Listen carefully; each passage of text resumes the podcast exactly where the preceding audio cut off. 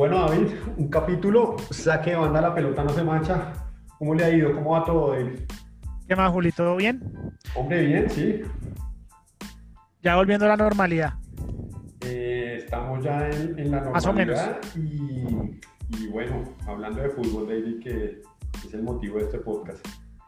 Bueno, Juli, hoy vamos a hablar de, de un tema bien interesante. Me gusta, me gusta el tema de hoy y es de los mejores jugadores, digamos, no vamos a hacer un top 5 como siempre, sino vamos a hablar en general de los jugadores extranjeros que jugaron en Colombia o juegan que más nos hayan gustado, de los que hayamos visto, de los que hayamos visto como siempre, de los que hayamos visto.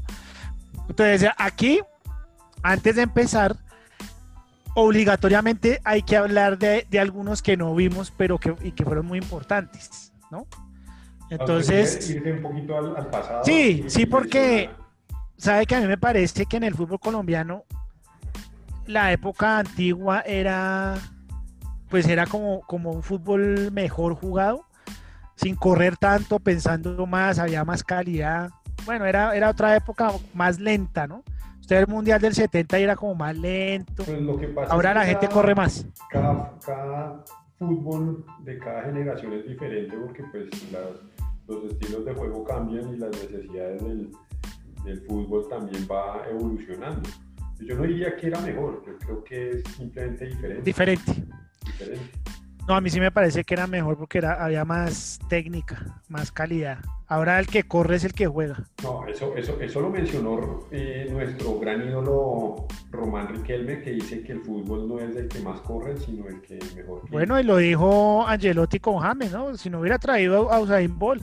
Es correcto, sí. ¿Cierto? Aquí necesitamos calidad. pero sí hay un tema físico que, que también es importante en el fútbol y, que, y la expresión de de esa parte atlética es Cristiano Ronaldo. Pero bueno, arranque entonces Pero él, con, esa él también tiene técnica, ¿no? Sí, él es una combinación, pues la verdad, de todas esas variables. Pero entonces arranque con sus históricos. bueno, eh, obviamente hay que hablar, eh, pues para no tampoco irnos largo, de la época del Dorado. Usted sabía que en el 49, en 1949, una, una huelga en, en Argentina porque los jugadores exigían pues mejores condiciones de trabajo. No, no sabía. ¿Y ahí llega Entonces, ahí en esa huelga es cuando los grandes jugadores de la época emigran al fútbol colombiano. Y es la época del Dorado, ¿no? Esa fue la razón. Y es cuando eh, efectivamente llega Di Estefano, Pedernera, Rossi, llegó un peruano, Valeriano López. Y digamos que son nombres que ahí que hay que mencionar porque marcaron un comienzo de, esos jugadores extranjeros que fueron figuras y marcaron una época. Y yo creo que también se les aprendió, ¿no? Porque pues digamos que el fútbol estaba muy aislado y pues esa presencia extranjera pues igual siempre va a elevar el nivel. Por ejemplo, Di Estefano, la saeta rubia, ¿no? Di Estefano ganó todo con el Real Madrid, pero antes estuvo en Millonarios, antes de ir al Real Madrid. Pues el Balear, Exactamente, hizo 90 goles en 101 partidos, o sea, es una marca importante. ¿Y Estefano era, era, era 9? pues en esa época era como puntero, ¿no? Que decían que eran puntero izquierdo, puntero derecho, pero sí, digamos que, era un 9. Entonces había que hablar de Di Estefano. Y inevitablemente también hay que hablar de la época de los 80 que usted y yo tampoco alcanzamos a ver de, la América de Cali. con ese América de No, es que toca, toca, toca. O sea, vamos a hablar, por ejemplo, de Ricardo Gareca. Hay que hablar de Ricardo Gareca. ¿Usted sabía que Ricardo Gareca, Juli, hizo el gol para que Argentina clasificara al Mundial del 86 en la eliminatoria contra Perú? y, fue en el, y fue en el último minuto y no lo llevan. Increíble. Por ejemplo. pasó, eh, viene siendo la versión del palo. Exacto. Ricardo Gareca, bueno, Bataglia, que hizo 94 goles y él estuvo en el pentacampeonato en los cinco títulos. Y por ahí Roberto Cabañas, que tenía un manejo con ese balón impresionante.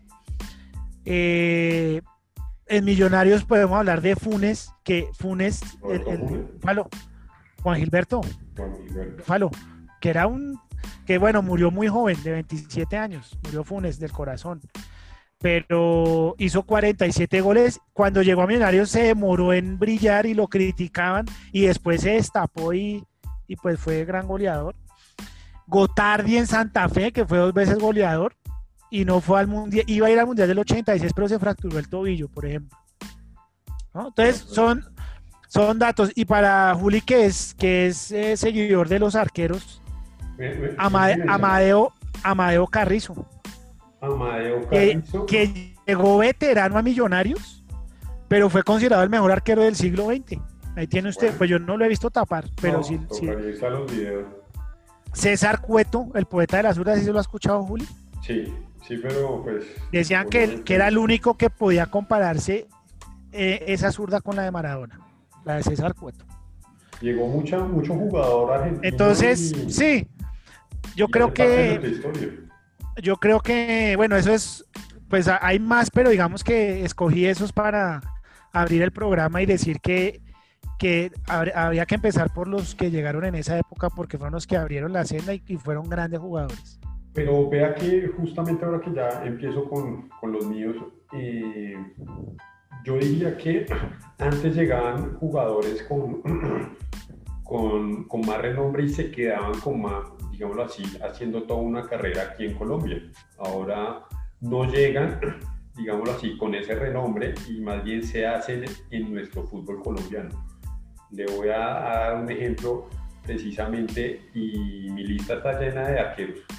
Usted que es el, el de los tres, el de los tres palos, pero yo siempre tengo la referencia del arquero en mis jugadores y en mis listas. Y voy a empezar de Empecemos. con, Me imagino con quién. con Franco Armani. Me parece que es un extranjero. Ah, yo pensé que- que ibas a poner a Goico. No, no, pues Boycott también lo tengo, pero voy a empezar por Franco. Franco eh, me parece que precisamente es ese jugador argentino que, eh, como diría un político muy conocido de, de, su- de sus afinidades, eh, Franco no, existe en- no existía en Argentina, no está en el radar de nadie en Argentina.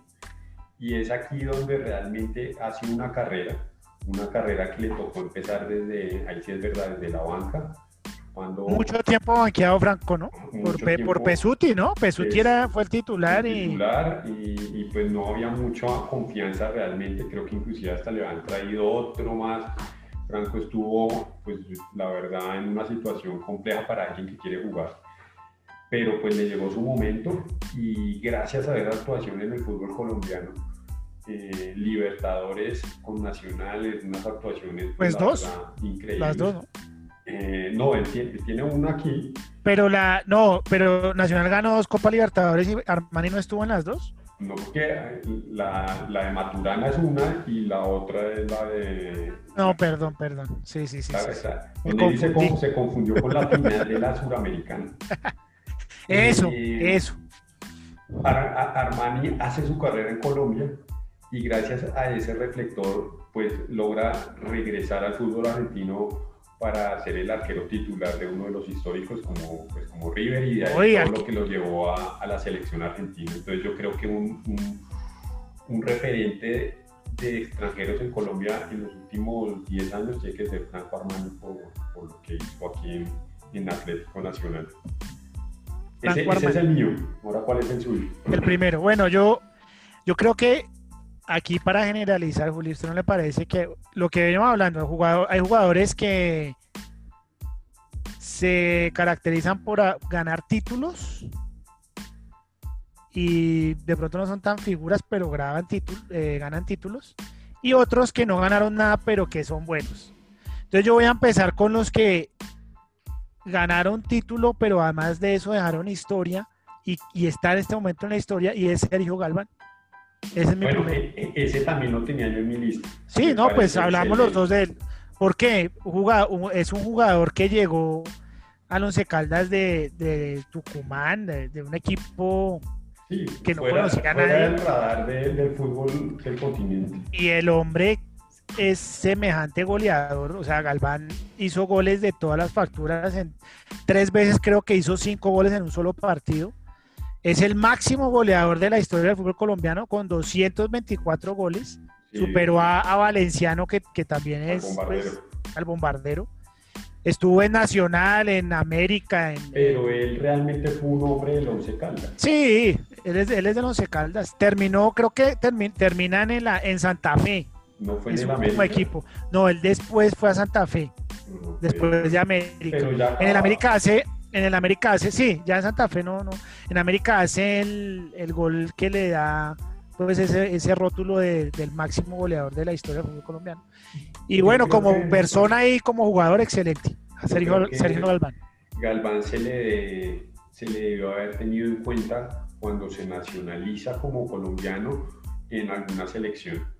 Eh, en ese momento, pues es el bache de, las, de la ausencia mundialista de la selección y yo creo que un hombre que tenía esa esa factura y esa definición tenía que haber sido tenido en cuenta, porque aquí se trata de, pues, de nacionales y él ya era un colombiano más y tenía que haber tenido el espacio. Yo creo que de lejos tenía mejor récord y mejores números eh, en algunos momentos que se necesitaba se necesitó de él que póngale el Tigre Castillo yo creo que nos hizo falta y me parece que la selección tiene que cambiar ese...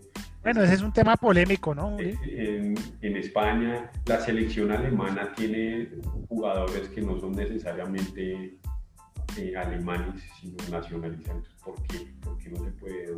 En España.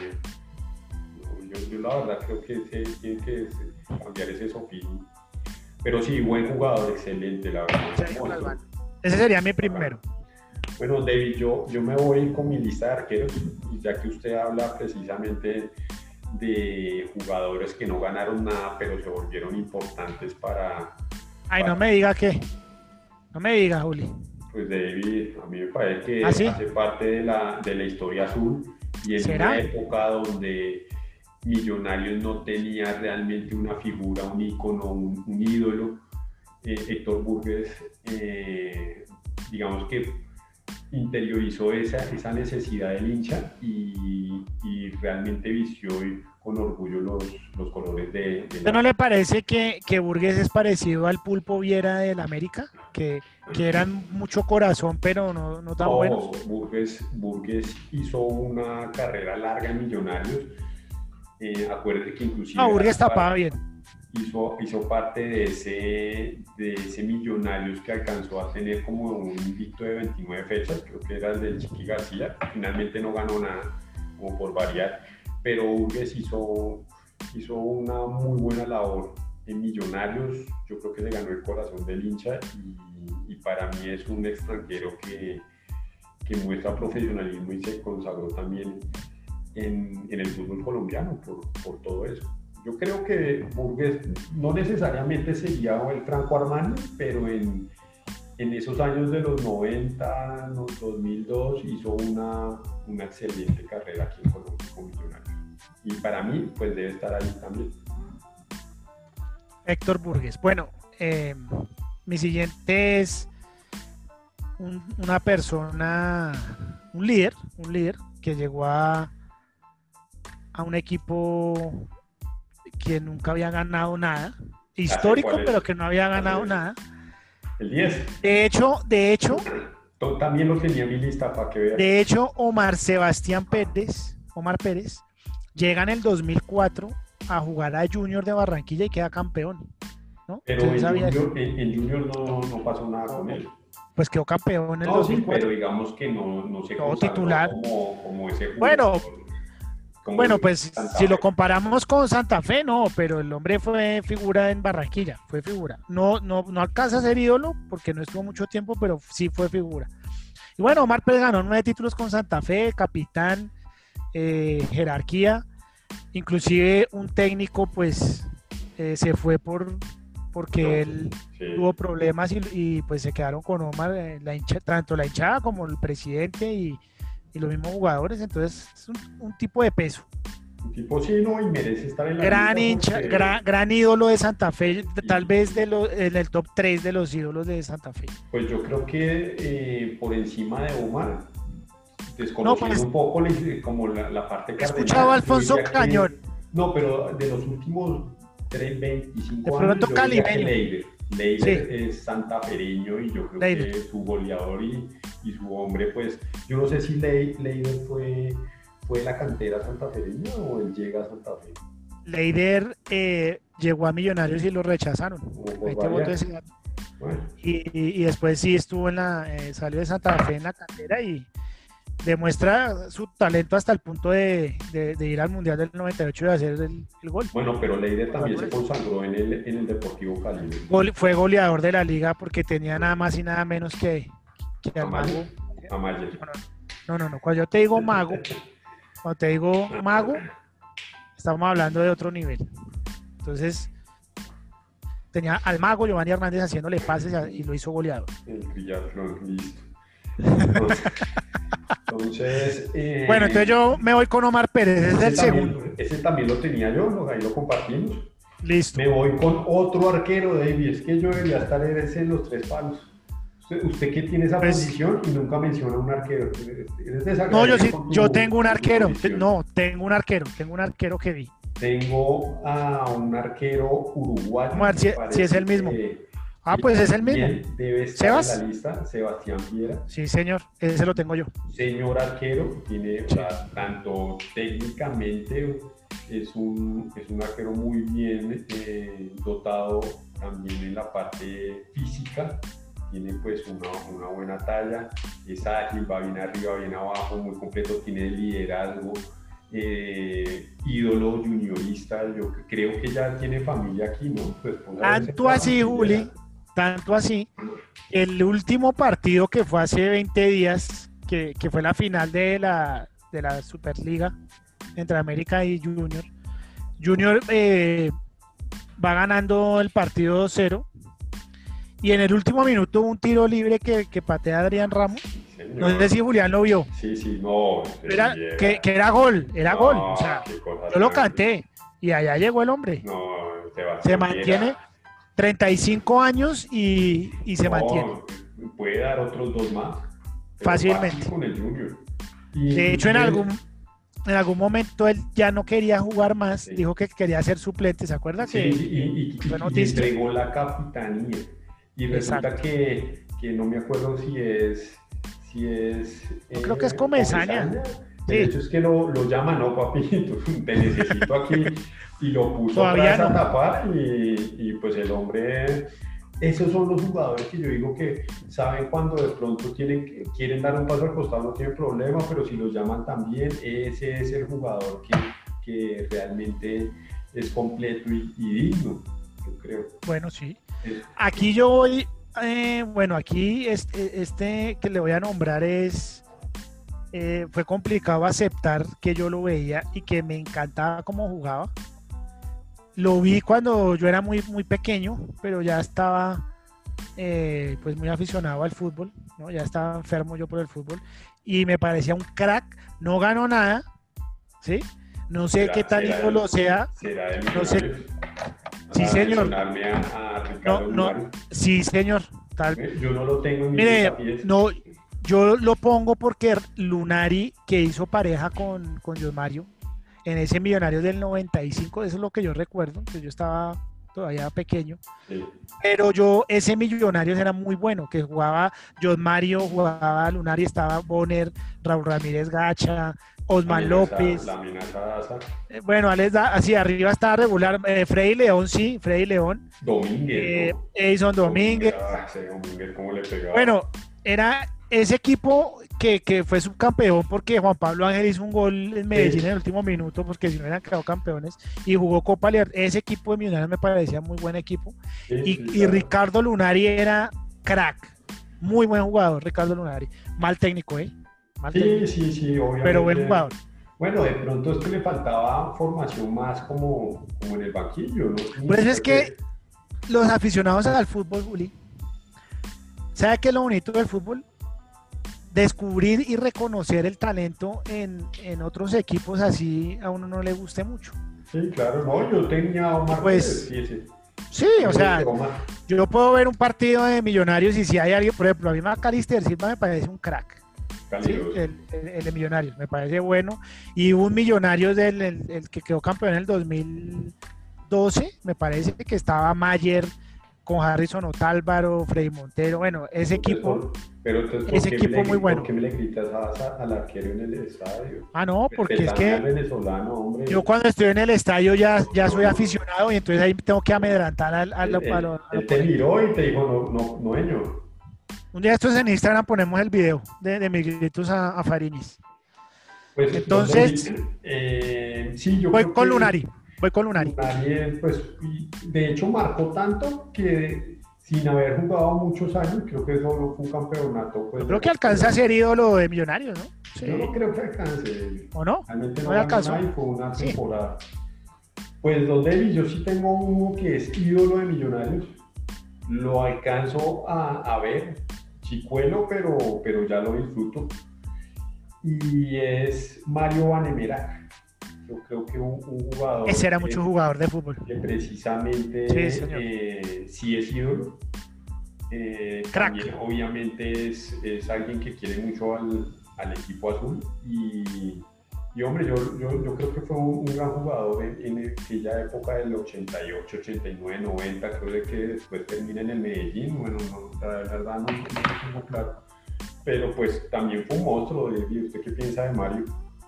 No, Manemeragues está entre los magos, o sea, ese era un jugador, un jugador eh, diferente. Y, sobre todo que quería la camiseta, ¿no? Sí, campeón en el 88 con Millonarios. Y sabe que no es un mal técnico. Acuerde que Mario le soltaron sí, ese Millonarios que venía, pero en la mala, y que le tocó jugar una semi, un, un, un cuartos o octavos de final con Nacional en, Copa Internacional y todos pensaban que, ese, pues, que Nacional lo iba a arrollar en, en, el Atanasio y realmente nadie daba un peso por ese, por ese Millonarios de Mario y les habían soltado el equipo un, tiempo atrás y Mario le saca tres goles a, a Nacional y le gana en la casa. 3-0 creo y, y, pasa a la siguiente fase y pues Nacional se queda. No, él es un buen técnico también, tal vez no ha tenido. Y buen jugador, buen jugador. Pero bueno, ese, ese es mi, mi, hombre ahí. Bueno, eh, ya, ya para ir cerrando, ¿no? Yo creo que voy, a hablar de dos más, dos más. Hágale, Este es un, es un volante de marca, no sé si Juli lo, lo identifique, pero este sí yo lo, yo lo vi y como es volante de marca, pues no, no es muy reconocido porque finalmente no hacen goles, ni brillan, ni hacen jugadas, pero el hombre hizo una pareja con Leonel Álvarez en el América de Cali del 96. Ese América que juega, ese América que juega la final de la Copa Libertadores del 96 y es un argentino que se llama Alfredo Berti. Berti, claro. ¿Y creo que Berti después se fue a jugar a River o él jugó en River? Sí, creo que después se fue a River. Mire, de los volantes de marca que, que, que yo digo, no dan por perdido un balón y lo, y lo entregan bien como hacía el, maestro Leonel Álvarez, que, para, que es el mejor que yo he visto. Alfredo Berti, entonces jugaban los dos, imagínense quién pasaba ahí. Nadie. Eso es mucho jugador. mucho jugador. River, me parece. Pues, ¿Cuál es el otro? y como, no, diga usted el, otro. Y como jugador, como jugador excelente. ¿Sí? O sea, Alfredo Berti, lástima, lástima no haber podido ganar esa, esa Copa Libertadores. Pero él, era volante de marca. Volante de marca, pero marca marca, el original. Bueno, David, pues yo, eh, le voy a mencionar a un jugador que realmente hizo toda una eh, un periplo por el fútbol colombiano. Dicen que también como persona es un gran ser humano y profesional y correcto, decente, a nivel ya como en parte periodística, como todos terminan a veces acompañando a muchos periodistas en la parte pues, deportiva, y es Daniel Tilger. Yo creo ah, bueno, ese jugó, mejor dicho, creo que jugó en todos los equipos. Jugó en, Once Caldas, eh, jugó en Independiente Santa Fe, jugó en el América de Cali, en el de Quindío, en el Deportivo Cali, en el Junior, en Millonarios. No, hombre, creo que no le faltó muchos más equipos por, por defender aquí en la camiseta en el torneo local. Después ya regresa a Argentina y, y bueno, ahí ya digamos que cierra su carrera, pero me parece que Ah, bueno, y, fue asistente técnico de Fortaleza. Mira, sí. El, dato. Pero me parece que Daniel Tirger es un, En el Quindío creo que los creo que lo saca el descenso, me parece.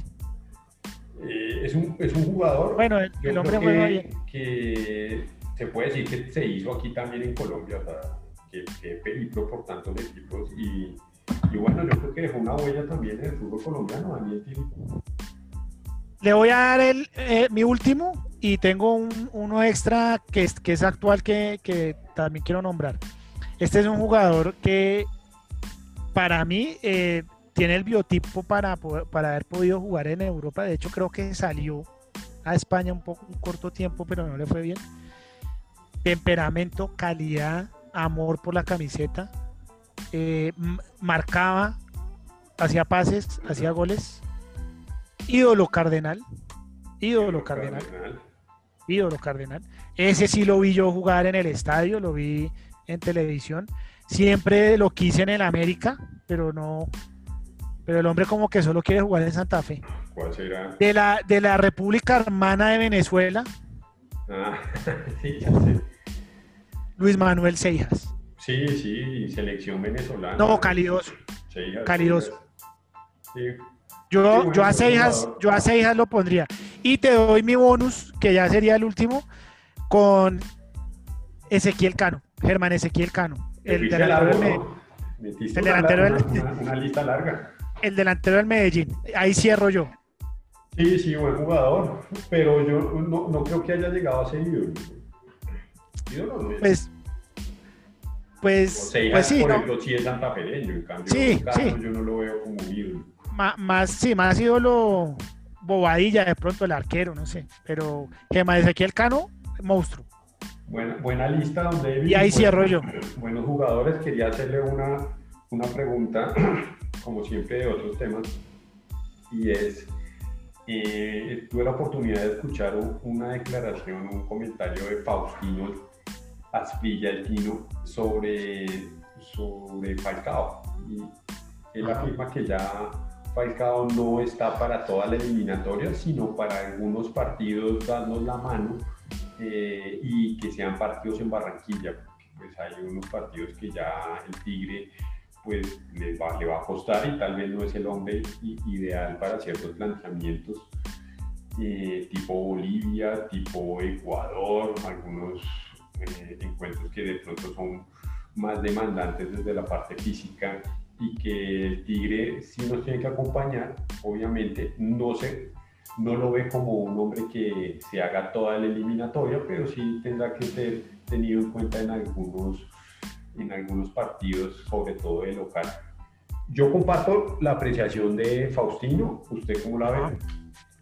Eh, no, pues completamente cierto, aunque Falcao eh, para mí eh, detrás de James estaba Falcao en la historia de la selección Colombia, nuestro máximo goleador. Eh, y creo que lo, que él ha hecho en Europa le da el derecho y también hay que darle la credibilidad de que en cualquier partido, sea en Barranquilla o de, visitante, pues puede, ayudarnos con, su experiencia. Yo diría que Falcao no puede ser titular porque pues está Duan, está Muriel, que son los obvios titulares de la selección Colombia. Inclusive pues ahí se va acercando el Cucho Hernández. Bueno, ahí hay muchos jugadores que vienen detrás, pero creo que Falcao sí hay que tenerlo en la eliminatoria. Y eh, el poco, los pocos minutos que juegue, pues hay, hay que mirar cómo le va y de pronto alcanzaré a ir al mundial, quién sabe. No, yo mundial no lo veo, pero yo sí veo que nos puede acompañar. Nos puede dar una mano. Nos puede dar una mano, y, pero, pero no, verlo inicialista. No, inicialista no. No, inicialista. Esperemos que no. Bueno, vamos a ver.